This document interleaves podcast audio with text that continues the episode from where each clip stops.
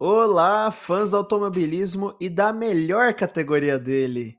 Sejam bem-vindos para o podcast de Fórmula 1. Isso mesmo, nós voltamos esse ano para falar da temporada de 2022 da Fórmula 1. As corridas ainda não começaram, vão começar nessa semana, para a próxima semana. A gente já divulgar o resultado por aqui. Mas enquanto isso, vamos falar da pré-temporada que tiveram algumas mudanças, algumas polêmicas tanto mudança nos carros quanto nas pistas. Mas antes de tudo, chamar aqui minha amiga Samira. Como vai, Samira? O que, que você está achando dessa pré-temporada? E aí, Andrei, tudo bem com você? Tudo ótimo. Ah, então tá bom. Tô muito feliz de estar participando aqui do podcast. Acho que esse ano vai ser incrível a temporada. Tô com expectativas altas com as mudanças dos carros é, o aumento dos pneus, que eu achei muito, muito interessante. Então, acho que a temporada vai começar pegando fogo. Literalmente, né? Você viu o Latifi tendo que apagar o incêndio que aconteceu no carro dele? Ai, meu Deus. Começamos bem a temporada. Começamos bem. Começamos bem, carro pegou. Ai, não fale isso, que eu até hoje tenho trauma do, daquele acidente do Grosjean. Mas vamos lá, vamos Bora. lá então. Vamos embora. Bandeira xadrez na pista, começando aqui mais um podcast. Bandeira xadrez, o podcast de Fórmula 1 do Tiro Livre.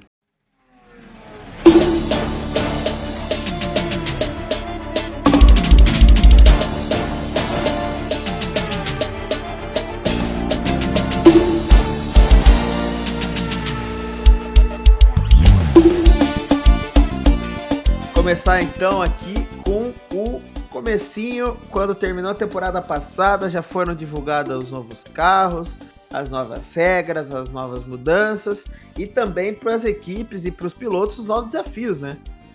Essas novas Sim. propostas. Trazer um pouquinho das propostas?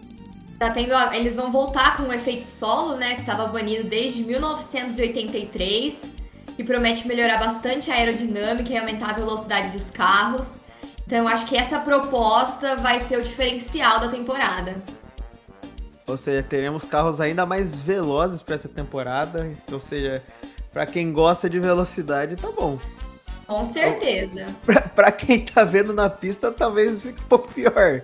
Mas, mas, mas, realmente vai ser uma coisa interessante, como ele estava banido e estava suspenso faz muito tempo, né? Papo de quase 40 anos, né? Sim.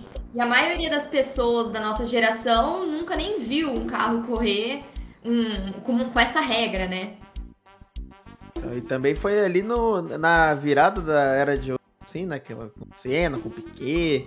Sim, exatamente. É, com, é, com todos os pilotos daquela época, da década de 80 e 90, então foi bem nessa virada, ou seja, pode, você pode até fazer um comparativo na época e também fazer um comparativo com da temporada passada, né? Que foi aquela aquela loucura básica.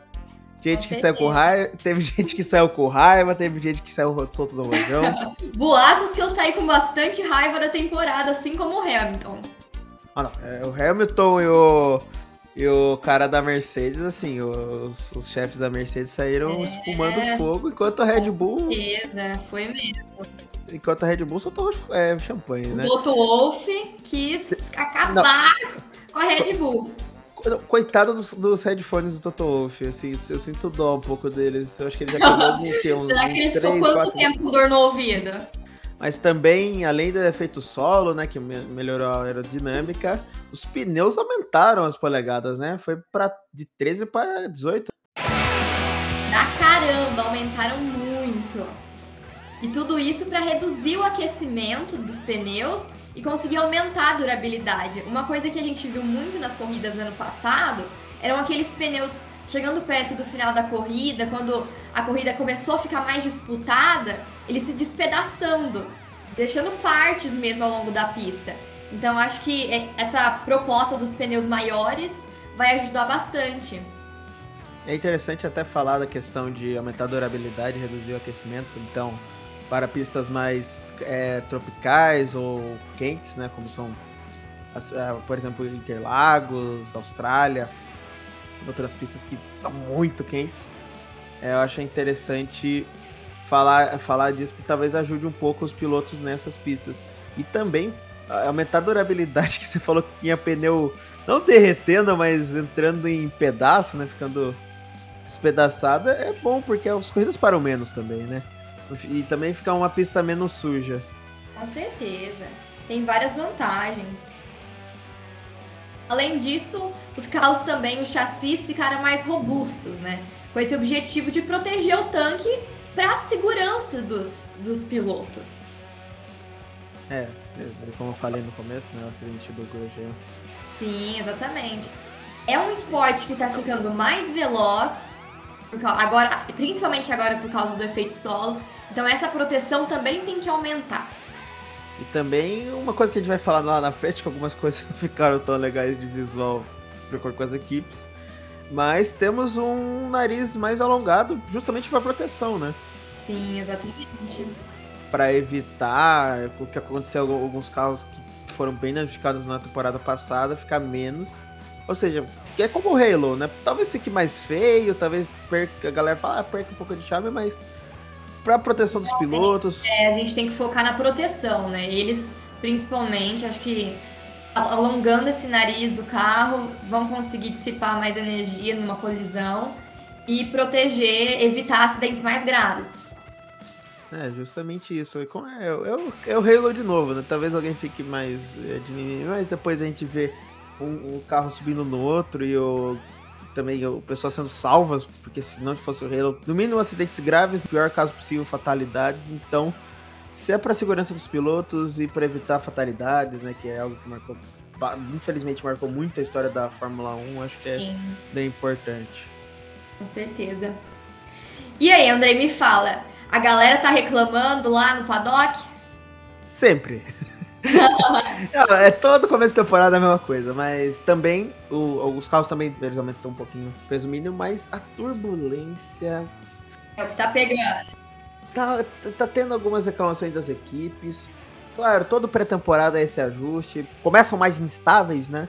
Começam menos, menos seguros, mas aos poucos eles vão acertando o que, que funciona e o que, que não funciona. Justamente a pré-temporada para isso.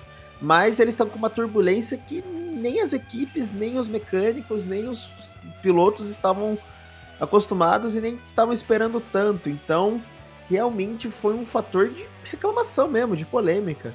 Vai ser um desafio para as equipes tentar transformar esses carros em mais estáveis, né? Carros instáveis talvez fiquem um pouco mais rápidos, mas é, estáveis e turbulentos, né? talvez fique um pouco mais rápido, mas os controles dos carros é, fica mais complicado. Vamos precisar de mais habilidade e, e também mais controle e mais atenção dos pilotos.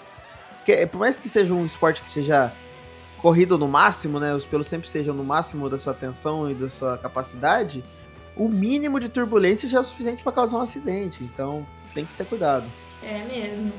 E eu ouvi o Hamilton falando que saiu com dor nas costas, que ele já tá velho, mas que o Russell também reclamou que tá saindo com dor no corpo depois das, da, da pré-temporada, né? Das corridas testes.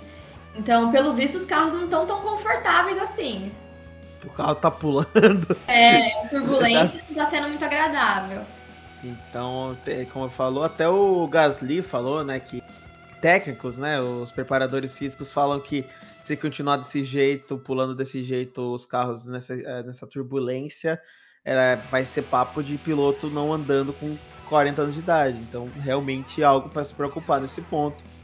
Mas tem outras equipes, outros pilotos, que falam que é até um problema tranquilo de resolver, mas você vai arriscar a velocidade, a, a capacidade do carro, a potência do carro, né? Para deixar ele menos instável, menos turbulento, é uma medida que talvez você perca, você ganhe de um lado, mas perca do outro. Né? Então parece ser o foco do da, das equipes, né? Elas querem mesmo é aumentar a velocidade a qualquer custo, focando sim um pouco na proteção, mas a turbulência, pelo visto, vai dar trabalho para resolverem. E também, como falou, né, das novas regras, temos novas regras para as pistas sprints, para os combustíveis, Sim. E entre outras coisas, o que, que vem do combustível nas corridas aí, Samira? É o seguinte, Visando a proposta do carbono zero até 2030, a Fórmula 1 resolveu que o novo combustível vai ser o E10, que tem 10% de etanol. Vamos ver se isso vai ajudar bastante o meio ambiente, porque a gente sabe que esses carros, eles poluem muito, mas é uma proposta legal que a longo prazo talvez funcione bem. Já nas corridas sprints, eles selecionaram três, inicialmente seriam seis, mas depois de muita reclamação, como a gente já tinha comentado, eles fecharam só em três. Uma na Itália, em Imola, uma na Áustria e outra em Interlagos.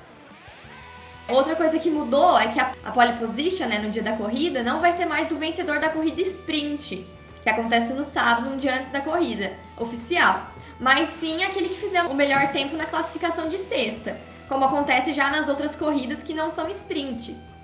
Então, os oito primeiros vão pontuar na corrida sprint, ao invés é, apenas dos três primeiros que estavam pontuando ano passado, o que ajuda bastante tanto na classificação geral quanto na corrida de construtores, né? O que você acha, Andrei? Particularmente, eu não sou tão fã das corridas sprint. Mas como é a proposta da Fórmula 1 e eu acho que essa distribuição de pontos é mais justa porque apenas a pole position ganhar ficava um campeonato desbalanceado, porque ano passado a gente viu isso. Por mais que tenha sido um campeonato que durou até o fim, ficou a disputa entre as duas equipes e acabou, né? Exatamente. Red... Foi só o primeiro e segundo lugar e o resto não foi muito competitivo.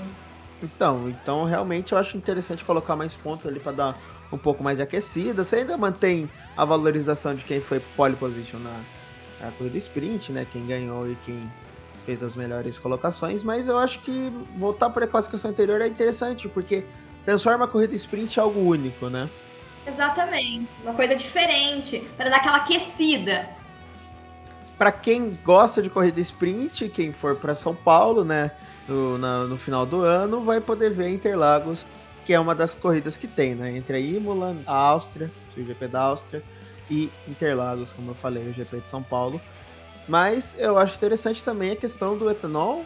Não sei se vai ser efetivo, né? Não sou, não sou engenheiro mecânico nem engenheiro químico para saber se vai ser efetivo a questão do combustível, mas segundo a proposta parece algo plausível também, porque o etanol polui um pouco menos, mas também teremos que ver se talvez o combustível seja efetivo, tão efetivo quanto a gasolina tradicional, né? Exatamente, tem esse ponto também.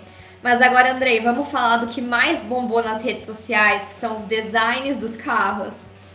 Tem alguns legais. O carro ficou diferente, vou dizer assim. O carro tá mais. com um aspecto até futurista, né? Tá um aspecto mais. mais diferentão. Na minha visão, o primeiro modelo, aquele modelo padrão da Fórmula 1 que eles fizeram para justamente mostrar, eu fiquei meio, putz, talvez não ficou tão legal. Mas vendo as pinturas, as tradicionais as mudanças, ficou legal. Eu gostei. Qual é o seu top 3? Fala o seu top 3 aí. Então, é, eu queria falar, tem pinturas que ficaram lindas, agora tem pinturas que ficaram horrorosas. Diga-se de, de, passagem. Mas, vamos dizer, eu. O clubismo vai bater forte, mas a Ferrari ficou tradicionalíssima, vermelho, é, mudou o branco para preto, mas ficou tradicionalíssima, aquela vermelhão da Ferrari bonito eu gosto, tradicional, é, não, não, não faz muito, não inventa muita coisa, né? Mas também, quando mudou, quem mudou ficou bonito foi a McLaren, que ficou um carro laranja e azul bonito. Ficou Olha. Muito lindo mesmo. Tive que colocar no meu top 1 a McLaren, porque aquelas cores naquele carro deu muito certo. E agora, uma coisa que eu gostei, não é uma das equipes principais, né? Tem uma das equipes de formação, mas a Alpha Tauri ficou muito bonito num azul mais escuro, meio acinzentado, um, tanto um cobalto escuro, e um branco ficou um tom bem legal, ao contrário da equipe principal que já falamos na frente. Mas e o teu top 3, Samira? O meu top 3 em primeiro sempre McLaren, inclusive é a equipe que eu vou torcer nessa temporada. Quero ver eles crescendo, quero, quero ver o Lando Norris, o Daniel Ricciardo arrasando, conseguindo é, estar no top 3 de algumas corridas. Acho que vai ser muito interessante agora que o Lando já tá um pouquinho mais velho, com mais experiência, e tem o Daniel Ricciardo do lado.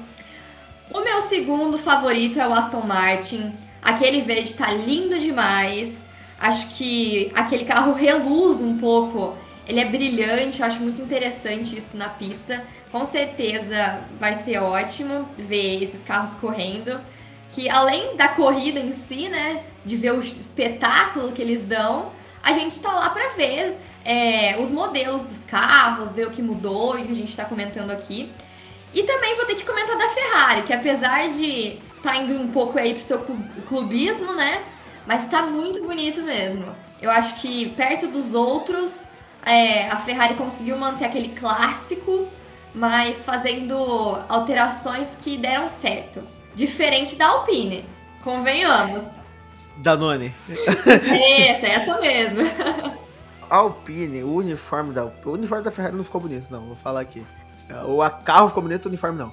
Mas o uniforme da Alpine parece aquele acendedor de iogurte. Ice Gurt. Ice Gurt. E o carro, olha, não é por nada não, o carro rosa não é feio. Tiveram carros rosas bonitos na Fórmula 1, mas é um rosa iogurte. É um rosa clarinho com azul, que é Danone. É um Parece revelação de sexo de bebê, sabe? É, é, é, é. Esse nível de feio. Olha, lembrando que eu não quero ofender ninguém que torce pra essas equipes, mas tá feio. Pra ser sincero. mas nem tá quem torce achou bonito, não tem como. Não, e, e, eu achei, sabe o que eu achei mais bonito? O da Alpine, do primeiro que é só rosa, eu achei até mais legal que o carro que vai ser da temporada, que é um azul rosa misturado, que é, foi que, que, que, aquela fornecedora, acho que inglesa, que não fica legal esse rosa. Não, não deu certo esse rosa. Não deu certo, é, não deu certo, mas ó, para não falar que ah, tá batendo equipe que não é tão expressiva, a da Red Bull ficou muito feio. Ficou muito feio, muito feio. E olha que ano passado eu consideraria o carro da Red Bull um dos mais bonitos. Ah, não, eu acho que é o mais bonito. papo reto. Red Bull, Mercedes.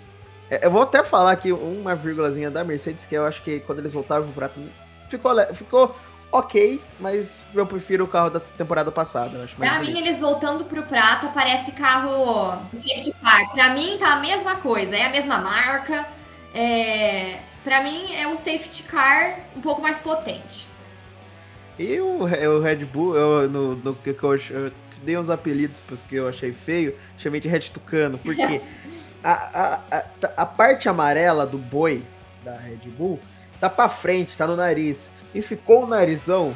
Ficou Aquele parecendo. narizão alongado, não deu certo. Ficou um tucano. ficou um tucano. Aqui, aqui tá escrito Red Tucano, porque virou um Tucano, não é Red Bull, é um Tucano. é, é, e também o carro ficou um tom meio esquisito. Tem uma parte que a pintura é na, na perto da cabine do piloto, que é, ela fica. O touro fica longa. É, não ficou legal. E o último pra dizer que eu. Que esse foi ok, mas ficou meio feio foi a Alfa Romeo, que virou meio uma camisa ali Bangu. Bangu. Coloquei do Bangu, mas se for mais longe do Noroeste, do Linense, foi camisa de, de assim, cara, listradinha vermelho e branco. O que é, a gente okay. tem que pensar, Andrei, é que eles estão se inspirando muito aqui no Brasil. Pô, tem vencedor, vencedor ó, tem Tucano, vendedor de Ice Exatamente, o Brasil tá no topo do mundo, inspirando até os designers da Fórmula 1. Mas brincadeiras à parte também, eu acho que os carros ficaram bem legais na medida do possível. É, o, o, mais detalhe da Fórmula 1 é que eles por um momento usaram aquela camuflagem para não identificar. Verdade. No começo ficou horroroso. Ficou, nossa, muito ruim. Não serviu para nada. Eu acho que é por causa disso que eu até não achei tão ruim a da Alfa Romeo. Se fosse visto do começo, eu falei, não, tá feio. Agora que eu vi que ele tava camuflado, que tava horrível, pra mim passa, tipo, tá nos aceitáveis.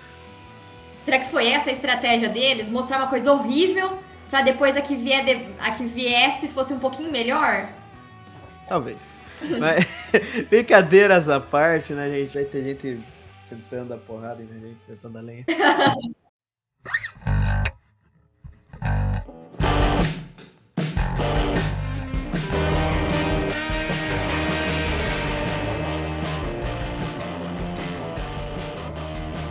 brincadeiras à parte, tivemos uma mudança de pista, a, até agora, né?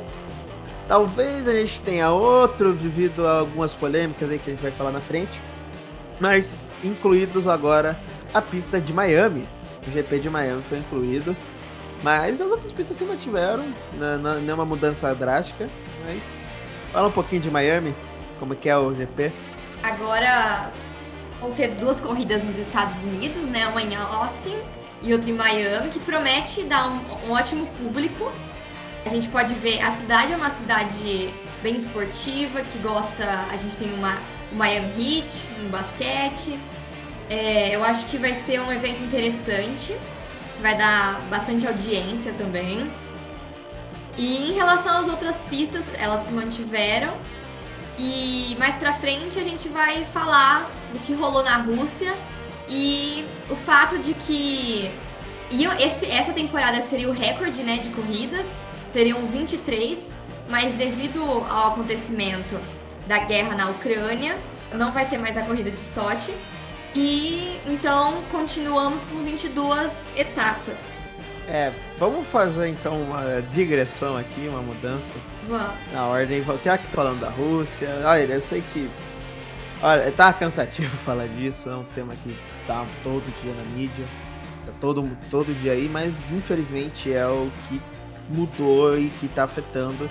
Então o GP da Rússia, que já, já foi cancelado, né? O GP de Sochi, que é uma cidade meio resort, né? E, cara, é um tema que ninguém quer tratar, né? Infelizmente, a guerra é uma coisa terrível, né? Tem que falar aqui, uma coisa que não devia ter, principalmente um ambiente diplomático que a gente estava tendo, mas não entrando no aspecto geopolítico, que senão complica, né? Tem muita coisa para falar. Não ficaríamos aqui até até domingo, no dia que da corrida. Mas enquanto isso, temos também, além da pista, né, que foi cancelada, a troca, né, a saída do Mazepin, que alguns chamariam de Mazespin, né?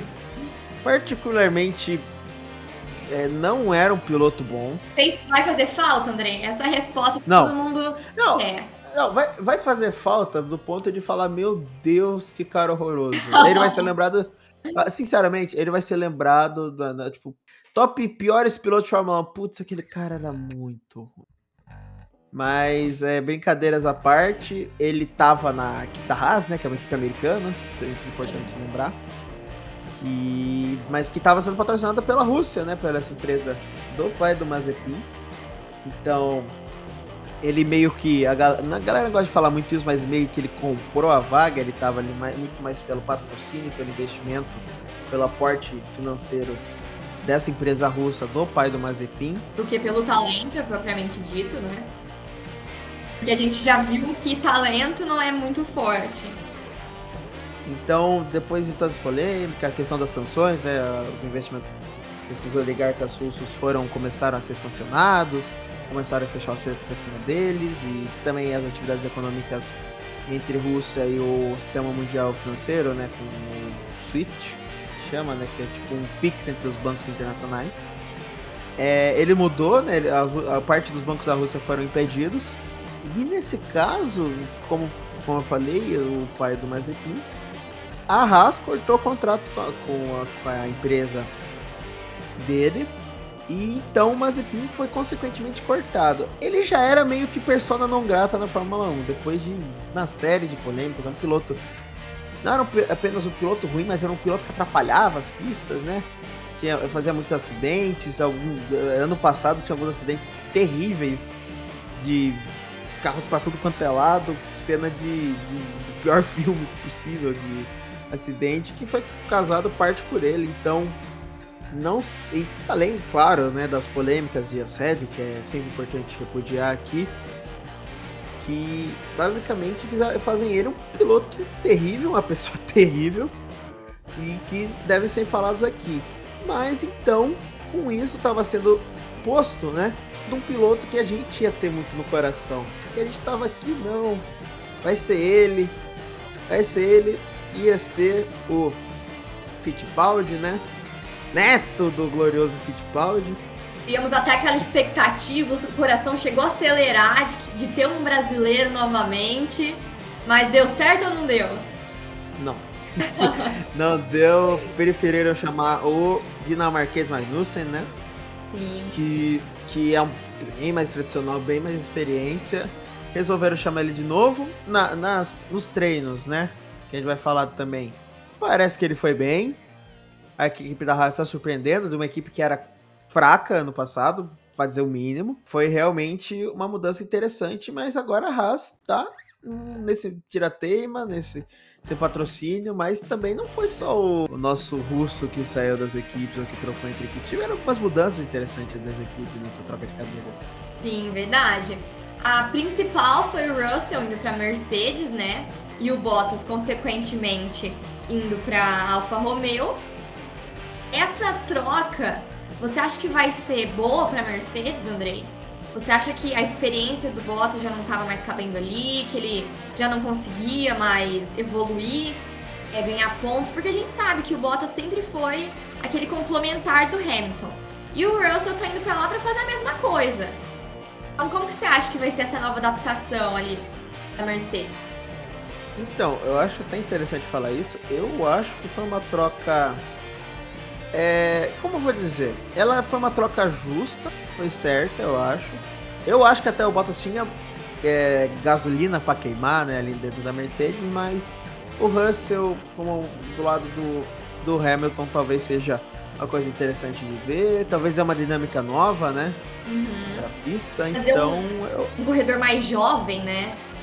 É, um, é, que é sempre bom, né? É sempre interessante falar dessa questão, né? Ter um piloto mais jovem como segundo piloto traz o piloto. Primeiro, parece que primeiro fosse o Hamilton, né? Diga-se de passagem, é, monstro. Né?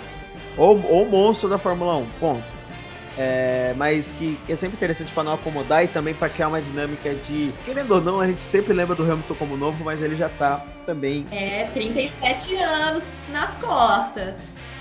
Então, exatamente. É interessante ver porque cria também uma dinâmica nova de, ok, vamos ver que, que o, o Hamilton pode passar para o Russell, né, de conhecimento, de, de estratégia, tem muita, obviamente, mas o que, que o Russell pode trazer de novidade, né, de, de estilos novos, de uma mentalidade nova Fórmula 1, então acho interessante. Talvez o Russell até tenha esse pensamento parecido com o do Verstappen, né?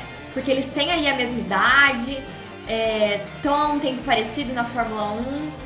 Então talvez essa renovação seja boa para ver o que, que, o Verstappen tem na cabeça através do Russell, você não acha? Eu concordo, acho, acho interessante. É realmente essa mudança de espírito, né? É. Essa renovada. O, o Hamilton, não sei se ele vai aposentar nos próximos anos, né? Mas ele já tá. O que a galera começaria a chamar de idade limite, né? É. Depois dessas turbulências, a gente não sabe até quando que o corpo dele vai aguentar. Então, ele, eu acho que o Hamilton ainda tem uma, uma carreira, assim, não longa, porque longa seria 10, 20 anos, quanto ele já tem, mas seria uma carreira, acho que tem alguns anos ainda para queimar. É. Mas agora que também quem mudou foi a Alfa Romeo, como você falou, né?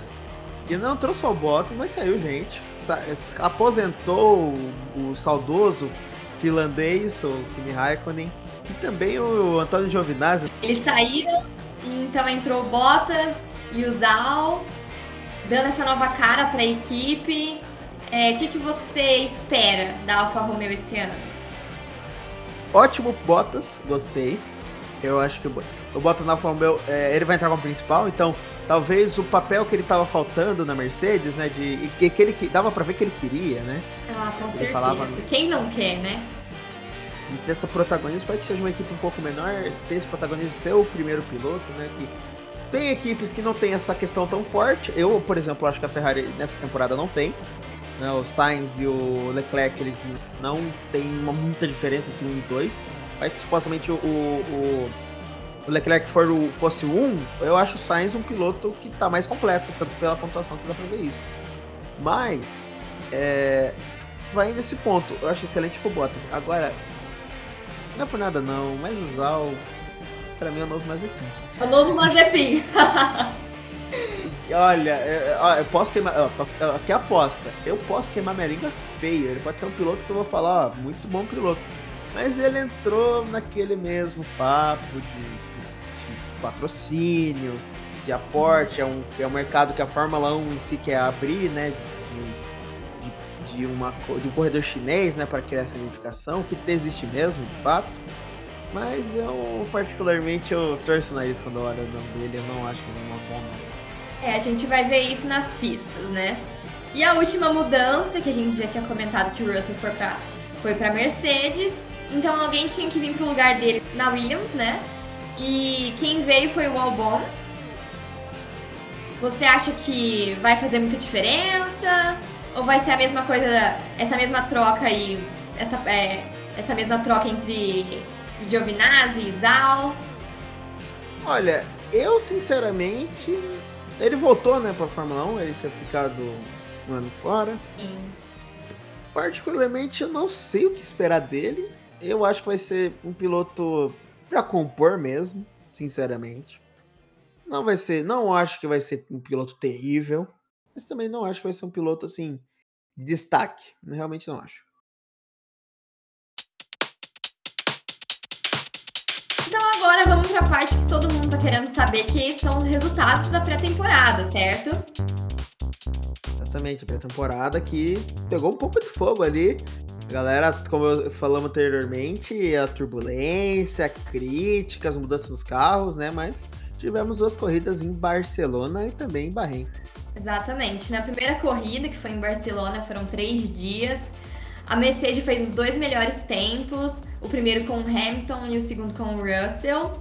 Eles dominaram ali as, nas, últimas, nas últimas voltas, eles conseguiram esses melhores tempos. E, na, e no Bahrein, quem dominou realmente, quem ficou em primeiro foi o Verstappen, veio para concretizar talvez esse favoritismo que ele tem desse ano, nessa temporada.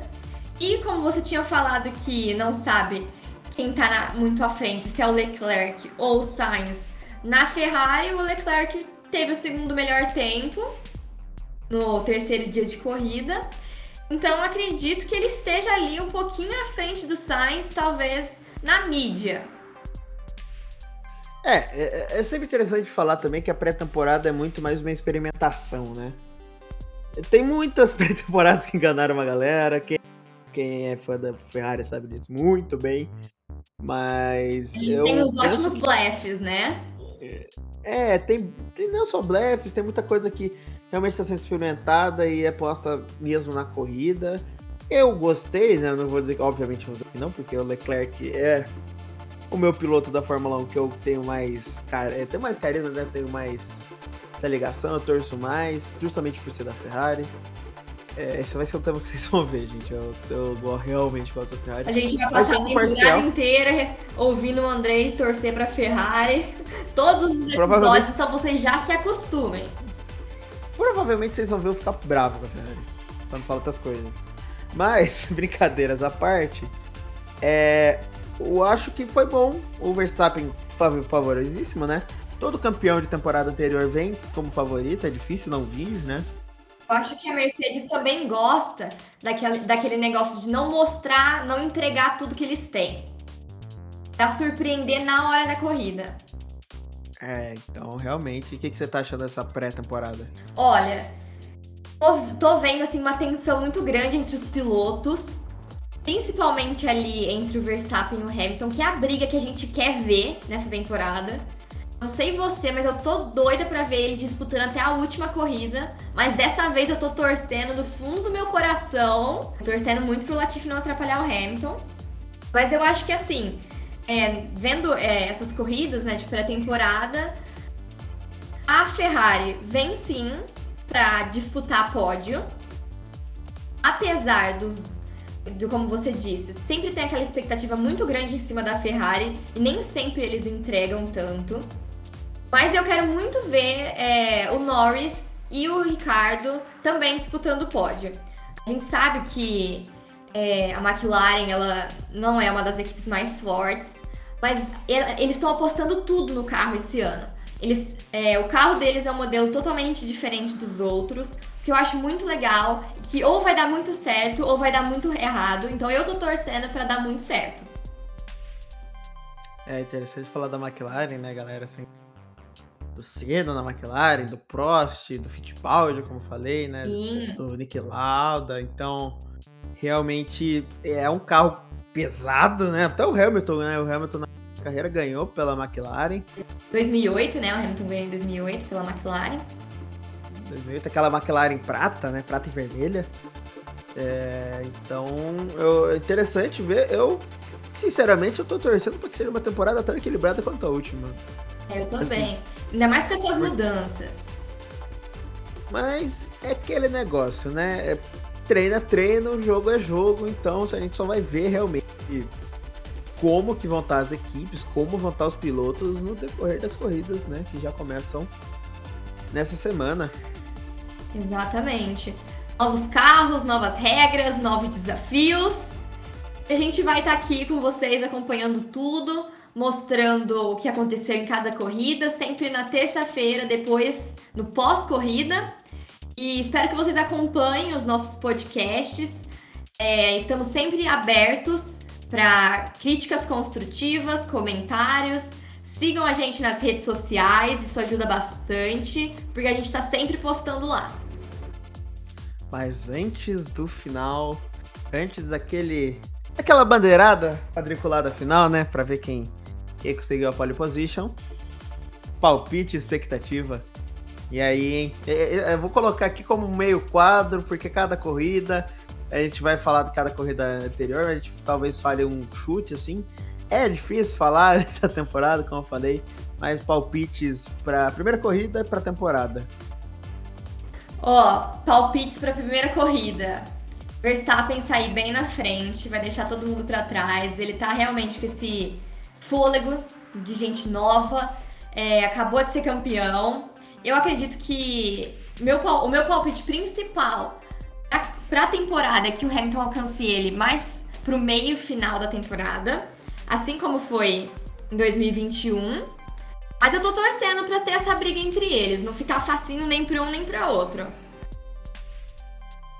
É, essa temporada, deixando o clubismo de lado, eu, particularmente, eu acho que o Hamilton vai vir mais com sangue nos olhos do que na outra, viu? É verdade. Eu acho que ele, eu acho que ele, aquela derrota no último GP, com um acidente, eu acho que deu para ver que ele não ficou legal com aquilo. Até porque ele saiu das redes sociais por um tempo, todo mundo teve. Ah, ficou se perguntando, né? Se ele iria se aposentar, se ele ia voltar, porque ele não dava as caras de jeito nenhum.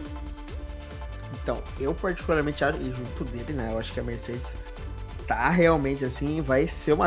Eu acho que vai ser outra temporada assim de ouro. Vão ser duas temporadas, 2021 2022, vão ser duas temporadas de ouro. Eu espero, pelo menos. Chuto lá na frente, aquele chute do meio da, do campo sem direção, que na real vai bater mais perto do, da arquibancada do que o do gol. Eu chuto o Hamilton mais forte. Mas, para a primeira corrida, eu acho que o Verstappen vai ganhar. É isso aí. Acho que ele vai ir bem. O nosso podcast fica por aqui hoje. É isso então. Muito obrigado pela sua audiência. Acompanhem a gente sempre nas terças-feiras no podcast Fórmula 1. Nós também temos o nosso programa tradicional, no caso, no caso às 8 horas de segunda-feira, onde fazemos um giro dos esportes pelo mundo, por Uberlândia e pelo país, além de um quadro nativo e os serviços da semana. Então, confira. Também temos o nosso podcast de História das Copas, um podcast mais ambiente histórico, fazer um meio com um caminho até chegar em 2022 no Catar. O passaporte para o Catar já está esperando, mas antes, vamos fazendo essa jornada. Muito obrigada, Andrei, pela participação e nos vemos semana que vem. Até logo. Tchau, tchau. Bandeira Xadrez, o podcast de Fórmula 1 do Tiro Livre.